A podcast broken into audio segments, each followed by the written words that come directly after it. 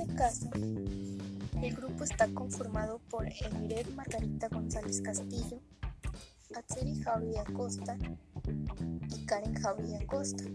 En este podcast vamos a dejar claras las definiciones sobre la mediación, conciliación y arbitraje. Estos son tres métodos alternativos de solución de conflictos, es decir, alternativas para evitar la vía judicial tradicional. Vamos a ver cómo cada uno de ellos varía el protagonismo de las partes en la búsqueda de soluciones para llegar a un acuerdo. Hola, ¿qué tal? Muy buenas tardes, mi nombre es Axini. Muchas gracias por invitarme a este episodio. En esta ocasión yo hablaré sobre la mediación como un medio para solución de conflictos. Voy resaltando que los conflictos deben ser una oportunidad de crecimiento para los participantes, pero cuando estos no logran ser resueltos entre sus integrantes, se emplea la mediación. Es un espacio de diálogo respetuoso e inclusivo, donde se pueden conversar, escuchar, comprender y resolver los conflictos. Debe existir un mediador experto que facilite el diálogo, apoyando a los participantes para que resuelvan las situaciones que tengan. Así es, para obtener una solución de conflictos tenemos que pasar varias etapas o varios elementos importantes. Por ejemplo, el arbitraje.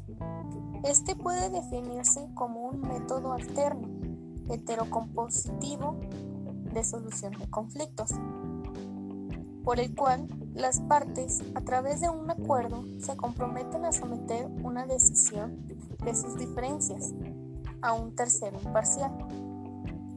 Este tiene varias características. Pueden ser la flexibilidad, rapidez y la inmediatez. Me presento. Mi nombre es Emiret Margarita González Castillo, procedente del campus Unidad Zacatecas. Y hoy hablaré sobre el tema de mediación, conciliación y arbitraje, como medidas para solución de conflictos principalmente en el tema de conciliación. ¿A qué nos referimos con conciliación? Conciliación es el método a través del cual uno o varios conciliadores facilitan la comunicación entre los participantes de un conflicto, formulando propuestas o recomendaciones que ayuden a lograr un acuerdo o convenio que ponga fin al conflicto. Como conclusión, la mediación, conciliación y arbitraje sintetizan a través de un sistema integrado de resolución de conflictos un conjunto de procedimientos tendientes a brindar una posible respuesta a las conflictivas que se le presentan a las personas como mecanismos idóneos que contribuyen a garantizar el derecho de acceso a la justicia como alternativa a la judicialización.